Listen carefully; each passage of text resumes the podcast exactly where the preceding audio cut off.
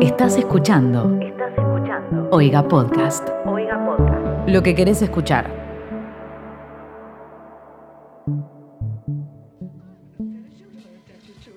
But surely expulsion is not the answer. I'm afraid expulsion is the only answer. It is the opinion of the entire staff that Dexter is criminally insane. Sane, sane, sane. Muy buenas a todas, todos y todes y bienvenidos al programa en el cual yo leo testimonios sobre sus vidas de mierda e intento ayudarles a que sean un poquitito mejor. Y si yo no puedo ayudarles, entonces les mando a que vayan a tratarse con un profesional y por eso este programa se llama Girl Anda Terapia. Como siempre les recuerdo, yo no soy una profesional de la salud, no soy psicóloga, no soy psiquiatra, soy simplemente una especie de amiga con la que te juntás a tomar algo y le contás tus problemas, pero en realidad no soy tu amiga, soy una extraña de internet.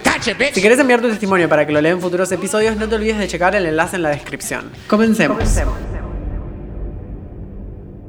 El primer testimonio viene de una ella de 27 años y dice: Hola Dani, me encanta tu canal. Gracias. Te cuento mi problema. Ayer terminé a las piñas con mi pareja hombre y así con la cara hinchada pienso en por qué termino en estas situaciones violentas, ya que no es la primera vez que me pasa con mis parejas varones.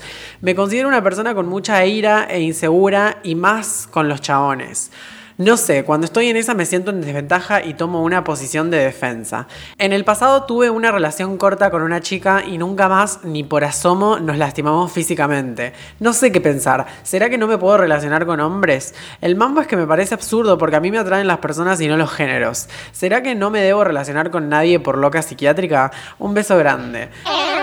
En primer lugar, si estás sufriendo, eh, vos o cualquier persona que esté viendo este video, si estás sufriendo violencia de género, podés llamar al 144 para pedir asistencia. Si estás sufriendo violencia de género, podés llamar al 144 para pedir asistencia. En segundo lugar, Girl, anda a terapia. Porque no está bien que en todas tus relaciones termines a las piñas. O sea, en este caso, no, no quiero decir algo que no es, no conozco todos los detalles de la historia, pero parece que hay violencia como de ambas partes. Supongo que se podría decir, se pegan entre ellos, no es que él le pega a ella solamente o ella le pega a él. Pero no sé, me parece raro. Entonces, primero que no está bueno que pase eso. Segundo, que no está bueno que, que tengas tendencias a que pase eso. Y por eso te recomiendo terapia. Eh, pero no está bueno que pase. Capaz yo me fijaría de no estar más con esta persona. No sé qué tan fácil es. Porque no sé cuán vinculadas están. Pero... mm, Girl. It's- no está bien. No lo- no lo- yo no, no quiero que lo normalices ni por un segundo. Eso es lo que pasa. No lo normalices. No, no es normal ni está bien que te pegues con tu pareja, básicamente. Pero bueno, suerte, I guess. El siguiente testimonio viene de un él de 13 años y dice: Me sacaron del closet y no sé qué hacer. Damn, son. Te cuento, ayer como todos los días me desperté temprano, desayuné, todo lo que suelo hacer, pero unas cuantas horas después mi mamá se enteró de mi canal de YouTube. Contexto, soy bisexual y lo sé desde los 11 años. Aunque siempre supe que me gustan los hombres, fue a esa edad que descubrí el término. Pero bueno, desde muy pequeño siempre me interesó grabar, subir y editar videos. Y a los 12 empecé a hacerlo. Me hice un canal del que nadie sabía, ni mis padres. Y bajo mi mismo punto de vista, no me parece que esté bien. Pero bueno, no veía otra opción. El punto es que nadie supo de ese canal y otro en el que subo otro tipo de contenido hasta ayer que mi papá me vio grabar y editar un video. Buscó mi nombre en YouTube y apareció. Ya sé que ponerle mi nombre a un canal no es muy inteligente si quiero mantenerlo en secreto, pero bueno, justo mi último video era por el mes del orgullo y bueno, en él decía que soy bisexual y muchas cosas muy homosexuales. Mis padres vieron el video mientras yo estaba en mi cuarto tratando de ignorar la situación, pero en resumen no les molesta que sea bi, sino que haya hecho un video de eso y me dijeron que por favor lo pusiera en privado. Pero en mi otro canal hago videos comentando películas y han habido ocasiones en las que digo, por ejemplo, Uy, ese está re bueno. refiriéndome a los actores. Y me incomoda mucho la idea de que me vean y oigan decirlo. Pero quiero seguir haciendo esos videos porque es mi contenido favorito de ver y editar. ¿Vos qué decís? ¿Debería autocensurar mi deseo de individuos masculinos? ¿Seguir así e ignorar el hecho de que lo estén viendo o dejar de hacerlo? Este mes será acostumbrarse para ellos y para mí, aunque me tratan igual y me aman y tal, me siento raro, no sé, en fin. Gracias por leer. Eh, ok, entonces el problema acá no parece ser necesariamente tu bisexualidad, no, no es un problema para vos ni para tus padres, sino el hecho de que sepan que sos abiertamente queer en internet y las consecuencias que eso puede tener para vos o para ellos. Yo te diría que sos muy para estar pasando por esto, como que, o sea, a ver, si empezás a subir videos a los 18 o cuando ya no vivís con tus padres, cuando ya estás más separada, bueno, digo separada por mí, pero en tu caso, cuando estás más separado de tus padres, cuando ya no vivís con ellos, no los ves todos los días, que no dependés tanto de ellos, no, quizás no dependés anímicamente o eh, monetariamente, es más fácil hacer videos, hacer una canción que hable de coger, digo, porque hay gente que hace canciones que habla de coger abiertamente y todos pensamos, ¿No tiene papás? sí tiene papás. Lo que pasa es que vos elegís esta carrera, la elegiste, entonces tenés que bancarte las, las consecuencias, digamos. Es tan sencillo como eso. Tus papás pueden verlo si quieren verlo y si, y si les molesta verlo, que no lo miren. Básicamente eso es lo que yo te aconsejo. Eh, hacerles entender que a vos te gusta lo que estás haciendo y lo vas a seguir haciendo. Nada, que ellos lo pueden ver si quieren y si no les gusta, que no lo miren. Y ya, tan sencillo como eso. Yo, por ejemplo, sé que mis papás miran mis videos a veces, o sea, no sé si miran todos y cada uno de mis videos, pero sé que a veces los miran porque cuando fui a mi casa de visita, un día subí un video y al rato fui al cuarto de mi padre a hablarle para, no sé, pedirle algo y vi que estaba viendo mi video y le dije, ¿qué haces viendo mi video? Y me dijo, siempre miro tus videos. Un miedo me dio. Pero bueno, no puedo censurarme yo, censurar mi contenido, arruinar, decir, arruinar, no sé si es la palabra, comprometer mi contenido porque sé que hay alguien mirándolo. O sea, hay miles de personas mirándolo, ese es el punto. Entonces, pues nada, hay que bancársela. Es parte del juego, básicamente. Voy a ir directamente al siguiente testimonio. Viene de un él de 17 años y dice... Si me extiendo demasiado lo siento, probablemente debería andar a terapia directamente, pero ya lo hice como tres veces y salió mal, así que nomás te pido un consejo. Contexto. Soy un chavo como que muy de estar siempre en pareja porque es la única forma que tengo de sentirme seguro de que alguien va a apreciarme. No, dear, that's wrong. No quiero seguir leyendo. Girl, anda a terapia. Aunque bueno, ya dijiste que, que no te sale, pero... ¿Cómo vas a depender de tener una pareja para estar bien emocionalmente? No, no tenés que depender de nadie. El- o sea, el logro no sería estar siempre en pareja. El logro sería lograr estar bien aún sin estar en pareja. Pero bueno, vamos a leer todo lo que dice. No confío en que mis amigos me quieran o me aprecien realmente. No confío en que yo vaya a ser capaz de andar contento por mí mismo.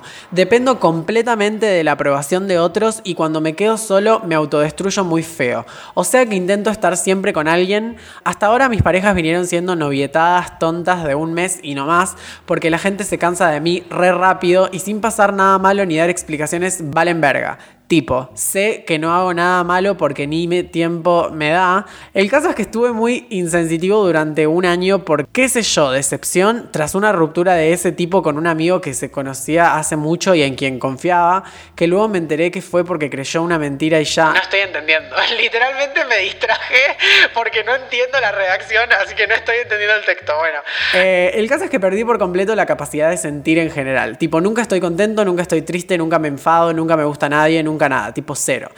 El caso, ahora llevo un año con mi pareja.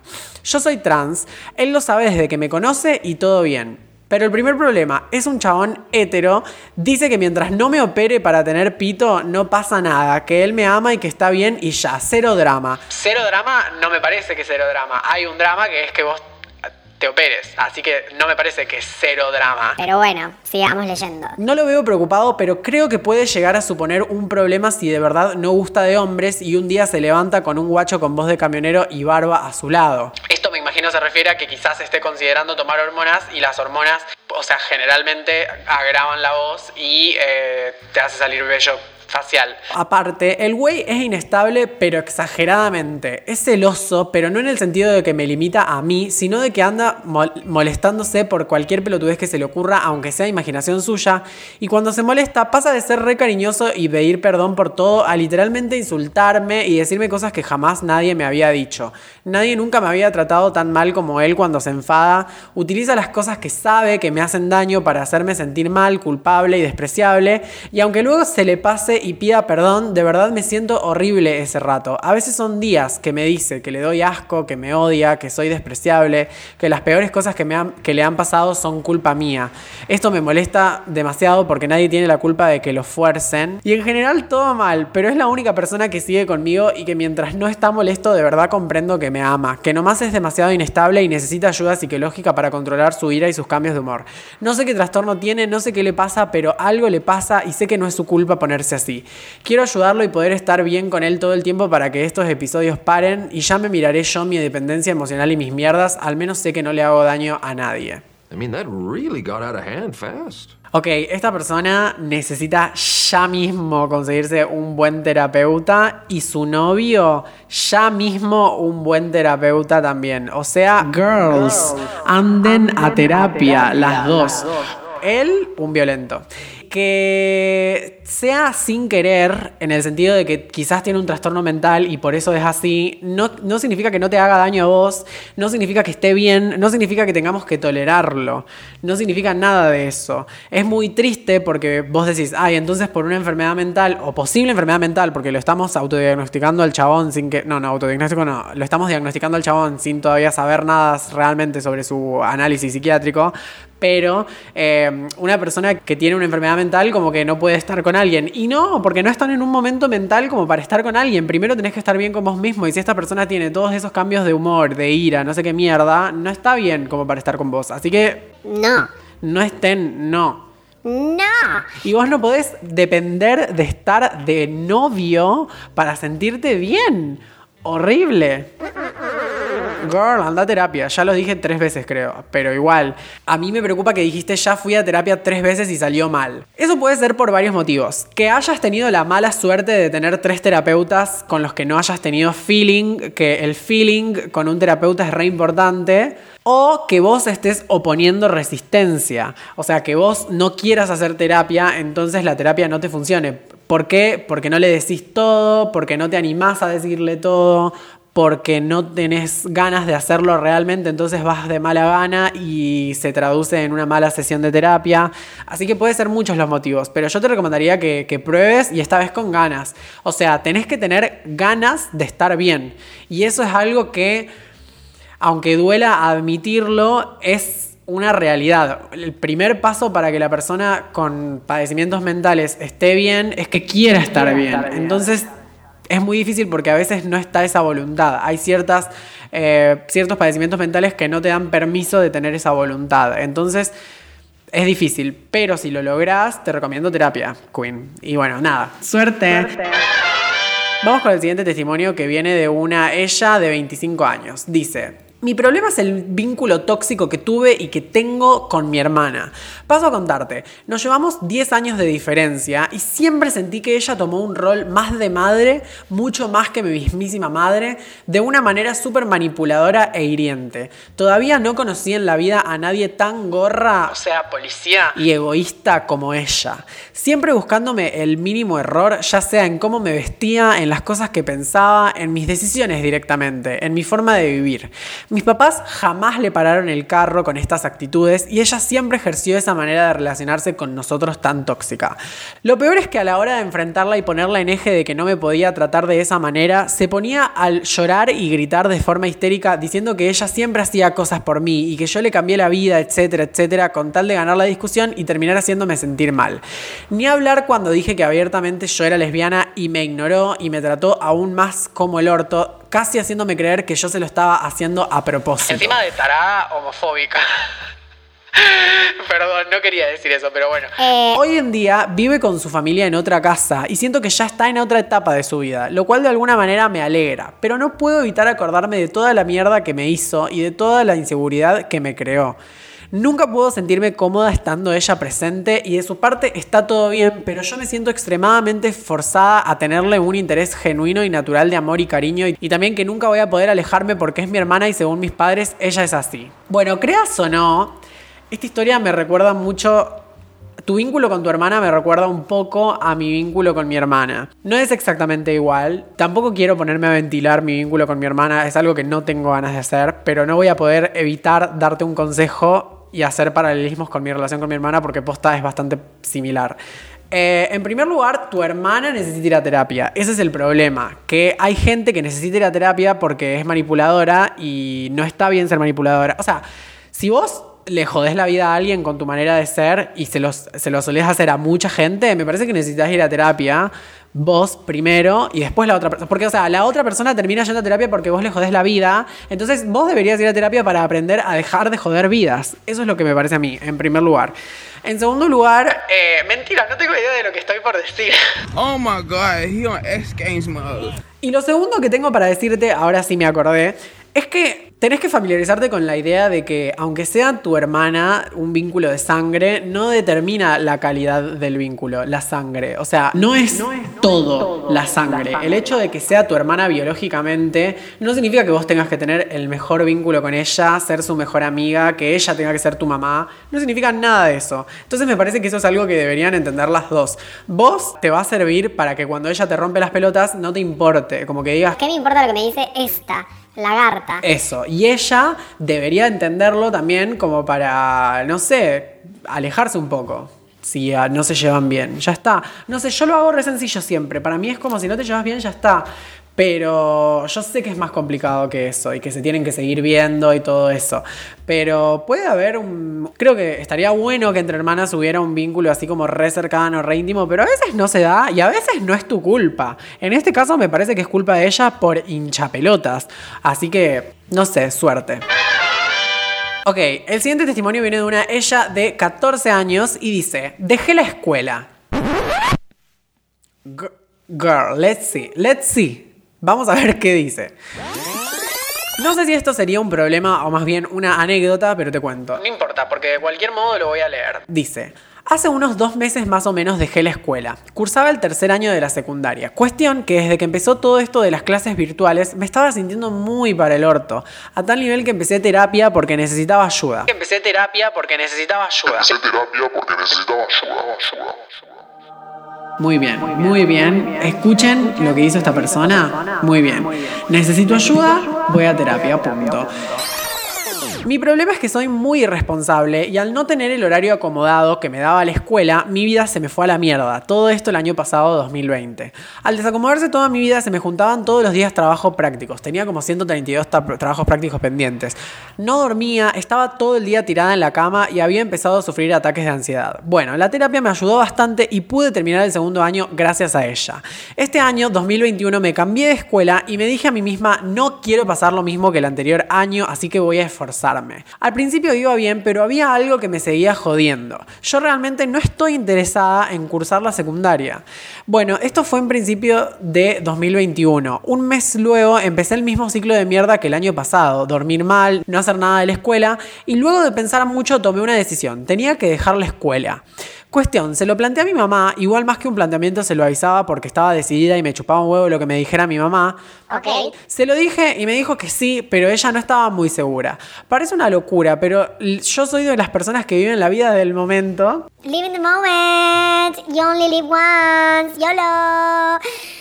Em, Yo en ese momento no era feliz yendo a la escuela, estaba decayendo mi salud mental y no me gusta dar vueltas a algo simple. No me siento bien acá, me voy. Punto. O sea, yo no sé qué tengo para decir, pero como mucho te puedo decir qué fuerza de voluntad, qué autodeterminación, cuánta seguridad, cuánta seguridad. Ojalá todos tuviéramos tu seguridad. Me parece que la vida sería otra si todas las personas tuvieran la seguridad que tiene esta persona. Aparte pienso en mi futuro. En parte quería terminar la secundaria porque me gustaría estudiar una carrera de literatura, pero decidí que mi prioridad es mi felicidad del presente y si algún día me lo propongo, sé que puedo abrir las puertas de la oportunidad de estudiar una carrera. Mi mamá me preguntó si tengo pensado seguir la secundaria en otro momento y yo le dije, sé lo que voy a hacer ahora. Si en algún futuro tengo ganas de hacerla, pues y listo.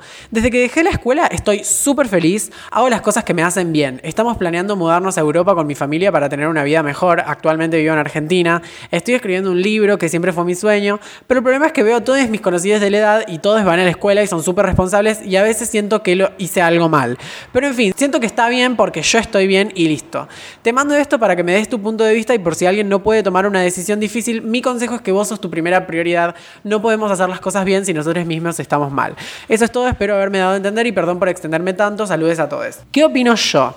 Ah, veremos qué sucede. Estoy un poco nervioso. Opino un montón de cosas como que no las puedo sacar todas juntas y se me están haciendo un mejunje en la cabeza y no sé por dónde empezar, pero ninguna de mis opiniones es volver a la escuela. ¿Por qué? Porque yo creo que tenés una edad en la que está buenísimo que tengas esa seguridad y ojalá todo el mundo tuviera esa seguridad de sus decisiones. Eso, tipo, ojalá. En segundo lugar, estás en una edad que muchas de las decisiones son tomadas en familia, cosa que es un garrón, pero está buenísimo, me parece que tengas una familia que te apoye en tu decisión. Eso me parece que está bueno. No importa que, que, una decisión sea muy polémica, importa que la familia te apoye, porque para eso están, para apoyarte, básicamente. O sea, digo, quizás otra persona habría tomado otra decisión y la familia no la apoya y decís qué garrón, o quizás eh, tienen... No sé, no sé lo que quiero decir, no sé lo que quiero decir. Ignoren, ignoren eso último. Otra cosa es que entiendo todo lo que dijiste y estoy segurísima de que hubo muchísimas otras personas en exactamente tu misma situación. O sea, el 2020 fue un año que para muchas personas nunca habíamos vivido algo similar. Hay otras personas que vivieron otras pandemias, por ejemplo, pero creo que es la primera pandemia de este nivel, de esta forma, tanto encierro, tantos cambios, eh, tanto salir de la zona de confort de todo el mundo. Entonces, tiene sentido que hayas tenido esta crisis de, de, vida, básicamente, de decir qué mierda estoy haciendo con mi vida. ¿Es loco que te haya pasado a los 14 años? Sí, es loco, pero bueno, te pasó y vos tomaste esa decisión. Si querés estudiar literatura un día... Ah, eso. También Entiendo que igual quieras terminar la secundaria porque hay cosas como estudiar una carrera que no podés hacer si no tenés una secundaria terminada.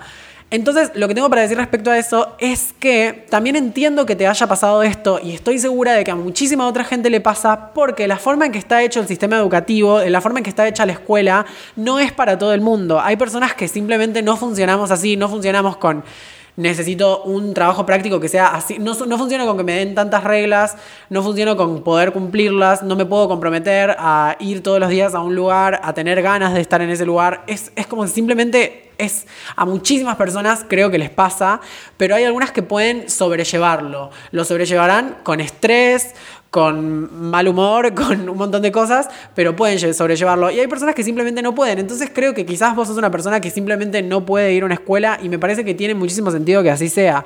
Hay otros tipos de escuelas, por ejemplo, escuelas de método Montessori, no estoy diciendo que sea mejor o peor, simplemente digo que es diferente, que, aplican un método diferente, pero suelen ser escuelas privadas y que no hay hasta la secundaria, son hasta cierta edad. Pero digo, hay personas que tienen una experiencia completamente diferente yendo a la escuela. Entonces, nada, me parece re loco que te haya pasado esto, pero me parece re bueno que tu familia te haya apoyado. Y si algún día querés terminar la secundaria, podés estudiar desde tu casa. No sé bien cómo es, pero hay formas de no tener que ir al establecimiento a cumplir ciertas cosas. Hay, siempre hay métodos. También siento. Miren, esta es otra cosa que estaba pensando. Les dije que tenía un montón de respuestas para esto. Otra cosa que estaba pensando es en cómo te entiendo desde un punto de vista de que yo tengo, que yo tomé una decisión poco convencional socialmente también en mi vida, que es la de que mi trabajo sea ser youtuber. No es un trabajo convencional, no hay un montón de experiencia al respecto. Eh, yo tipo no tengo jefe, soy mi propia jefa. O sea, el de una emprendedora, que creo que mi trabajo es similar al de todas las personas que se llaman emprendedores. Eh, no sé si soy emprendedora, pero bueno, es una forma de, explicarlo. Entonces, que entiendo que estés con miedo porque tomaste un camino de vida como mm, diferente al que toma la mayoría de la población, pero no está mal, es tu camino y vos sabrás. Así que para mí está bien. No estoy diciendo que todos tienen que dejar la escuela. No estoy diciendo que la escuela no sirve para nada. Que igual un poco lo pienso. Pero no estoy diciendo eso. Simplemente estoy diciendo que esta persona, en este caso en particular, parece tener muy en clara la decisión que quería tomar. Entonces no me parece mal que la haya tomado. Eso es lo que quería decir. Em, y bueno, nada, suerte con tu vida. Y si te vas a vivir a Europa, por favor, invítame a dormir en tu sillón un día. Gracias. Y si hay alguien que me está viendo y es de Europa eh, o me está escuchando y es de Europa, por favor préstenme un sillón, me avisan, che, tengo un sillón en tal ciudad y yo voy a esa ciudad y me alojo tipo una semana y me vuelvo. No molesto, me pago mi propia comida, tengo ganas de viajar, así que avísenme. Vamos con el último testimonio. Dice: Bueno, Dani. Hola, ¿cómo estás? Esta historia es de diciembre de 2020. Te cuento, yo iba a catequesis y es que había un pibe que me re gustaba. Ok, les pongo en contexto. Tiene 14 años y hasta el. iba a catequesis a los 14 años. ¿No se hace mucho antes la catequesis? Bueno, no sé, me chupa un huevo. Ok, tranqui, pero un día el chabón, cuando estaba en el baño, me quitó el tapabocas y me agarró a besos. Yo con cara de what the fuck, pero nos chapamos por tres minutos. Ok, wait. Al principio te iba a decir que está mal que te agarren a besos si vos no querés, pero por lo que dijiste, nos chapamos, significa que vos también tenías ganas, que diste tu consentimiento, queda eso aclarado, listo, seguimos. Luego el pibe se rió y se fue corriendo porque era la salida de la clase. Yo me caí y estuve en el piso como por cinco minutos pensando que estaba en un sueño, pero no. Así que me volví a mi casa y normal. Luego el otro día nos sentamos juntos en la misa y él me agarró de la mano. Yo me puse rojo y en mi mente estaba pensando si ya somos novios o qué. Así que cuando terminó la catequesis lo seguí y cuando estábamos lejos de la gente me acerqué a él y le dije, ¿Qué haces? ¿Qué onda con esto que haces? ¿Te gusto? re directo. Y él me dijo que sí. Yo también le dije que me re gustaba. Él se puso rojo y me dijo, ¿querés ser mi novio? Y yo por dentro tipo... Y obvio le dije que sí. Yo estaba llorando brillitos. Y nos despedimos, yo me fui a mi casa y estuve escuchando todo el día el álbum Lover de Taylor. Can relate. El otro día de nuevo nos sentamos juntos y a la salida me invitó a comer un helado. Nos empezamos a conocer más, teníamos los mismos gustos, nos despedimos y nos fuimos. Luego todos los días pasaba lo mismo, ta, ta, ta. Pero un día, ay no, no quiero que termine mal esta historia, me estaba gustando porque era una historia gay, o bueno, puede que sean bis, lo que sea, pero era una historia de amor, que era una historia gay en una catequesis, y me gusta lo disruptivo de eso, muy la veneno yendo a la, a la comunión con la faldita. Em, un día a la salida me dijo que me acompañaba a mi casa. Yo le dije que sí y nos fuimos. Y no sé si él estaba hot o no sé, pero cuando casi llegábamos me puso a la pared y me empezó a chapar. Bueno, no quiero leer esto. No quiero leer esto. Yo ahí le dije que parara porque nos podían ver. Él no sé si me escuchó, pero siguió y yo tipo... Ok. En febrero me llevó a su casa para hacer un trabajo y me presentó a su familia como su mejor amigo porque ninguno de los dos salió del closet. Two bros chilling in the hot tub, five feet apart cause they're not gay. Así que cuando estábamos haciendo el trabajo que era hacer una maqueta de la iglesia, ¿Qué catequesis es esta? que tenés que hacer una maqueta de la iglesia, ¿qué está pasando? ¿Qué clase de familias religiosas tienen que a los 14 todavía van a catequesis? No entiendo, bueno, no importa. Dice, así que cuando estábamos haciendo el trabajo que era hacer una maqueta de la iglesia, nos quedamos hasta tarde, a la una de la mañana, ponele, pero era para el día siguiente, así que teníamos que terminarlo sí o sí. Nos dejaron la casa sola y el chabón se puso re horny y se puso encima mío y yo en plan... Sí, quiero esto. No, quiero leerlo como lo puso él porque lo puso mucho más grotesco. Pero bueno, básicamente dice como... Yo, yo en plan, sí, quiero esto. Pero estábamos re pibitos. Onda, no daba. Tenía 13 años. Mira, lo único importante de eso, no sé si no da, porque los dos tienen 13 años. Entonces, quizás no da, pero a la vez es como, es algo que hicieron niños de 13 años. ¿Qué tan grave puede ser? No sé, no sé. No me, no me digan si piensan que no es así, porque bueno, voy a sentirme mal. Pero no sé, o sea, no es que estabas con alguien mucho mayor y esto podría ser visto como que se estaban aprovechando de vos. Me parece que es algo que, no sé si no daba, me parece que en el contexto que me estás contando daba. Se gustan, se llevan bien. I don't know. Eh, bueno, en fin. Así que me di vuelta y le dije que no. Y él me dijo, Dale, esperé toda mi vida para esto. 13 años, tenés 13 años, tipo, toda tu vida es muy corta, no es una gran hazaña haber esperado toda tu vida, porque encima como 5 años de tu vida no eras consciente porque eras un niño y ahora tipo, ¿qué, qué esperaste? ¿Esperaste 8 años para esto? No, no jodas. Pero también estaba re horny yo, así que le dije, Ok. pero con mucho cuidado. Y cogimos. Cogimos, bueno, no quiero decir cogimos, cogimos hasta las 5 de la mañana. ¿Por qué? Esperen, esperen, esperen. ¿Por qué de la nada me importa decir cogimos o decir las cosas grotescas? Si siempre termino diciendo cosas grotescas. El otro día dije... Chupar pija. Bueno, no importa. Hoy, no tengo, hoy tengo ganas de que el capítulo sea más family friendly, entonces por eso no quería decirlo. Pero bueno, ya lo dije. Cogimos hasta las 5 de la madrugada. Con música de Doja Cat. Re bien la hicieron estos pibitos. Necesito que más pibitos estén viviendo estas vidas sanas, estas relaciones sanas. Ah, obvio con protección. Ah, re bien, muy bien. Esta- estos pibitos entendieron todo. Me estoy preguntando qué hacía yo a los 13 años que no entendía nada. Y nos dormimos juntos. Al otro día él se levantó primero e hizo la maqueta, yo me desperté y fuimos juntos a la catequesis. Lo presentamos juntos y obtuvimos un 10 los dos. De ahí, onda, empezamos a tener relaciones, Dice coger. a coger seguido. Le robaba los condones a su papá. ¡No! eso no. O sea, ya sé que debe ser raro un niño de 13 yendo a comprar condones a un kiosco, pero vienen pocos en la caja, vienen cuatro. Yo creo que tu padre se va a dar cuenta si le falta uno, pero bueno. Y pues no sé qué hacer, o sea, se siente bien, pero siento que estamos haciendo algo malo. Mis amigos me dicen que está bien, pero que tengamos cuidado. Y sí, pero no sé, necesito el punto de vista de alguien más allá de mi círculo social. Hasta ahora nos seguimos queriendo como el primer día y tenemos relaciones Dice cogemos. cada dos semanas. Ayuda. A mí, ay, no sé, quiero- como que me da miedo que venga una o un psicólogo y me diga, Dani, eso está re mal, pero no me parece que esté mal. Si es consensuado, tienen la misma edad, están experimentando, encima se cuidan, son conscientes, no me parece que esté mal. Quiero que, quiero, o sea, ahora le quiero preguntar a todos mis amigos si le parece mal esto, que necesito saberlo. O sea, literalmente voy a mandar a mi grupo de WhatsApp de mis amigos, les voy a preguntar, ¿A ustedes les parece mal que dos pibes de 13 años cojan entre ellos? Vamos a ver qué me dicen. Eh, pero a mí no me parece que esté mal. Así que no sé, ese- esa es mi, mi opinión. Pero sí, no es un pedido de ayuda, es más como una anécdota. Y me encantó, me encantó porque es disruptivo. Lo único que tengo para decir es que no entiendo la parte de la religión. ¿A ustedes les gusta ser religiosos? Ir a catequesis, hacer una maqueta de la iglesia. ¿Les copa eso? Y también les copa tener relaciones gays. Yo no, o sea, obviamente entiendo que hay gente que es religiosa y además es LGBT y que exigen ser reconocidas como válidas. Me parece bien, pero hasta ahí nomás, porque la religión es intrínsecamente una mierda, para la gente queer. Su máximo representante es el Papa y dice cosas horribles, todos los papas dicen cosas horribles, ni hablar de la mayoría de los creyentes dicen cosas horribles sobre la gente queer, hacen cosas horribles, apoyan a gobiernos que dicen y hacen cosas horribles para con nosotros, entonces no me parece que sea tan inofensivo como es tu creencia y ya. Yo creo que está bueno que cada uno tenga sus creencias, ¿no? No me voy acá, no me voy a hacer yo nazi.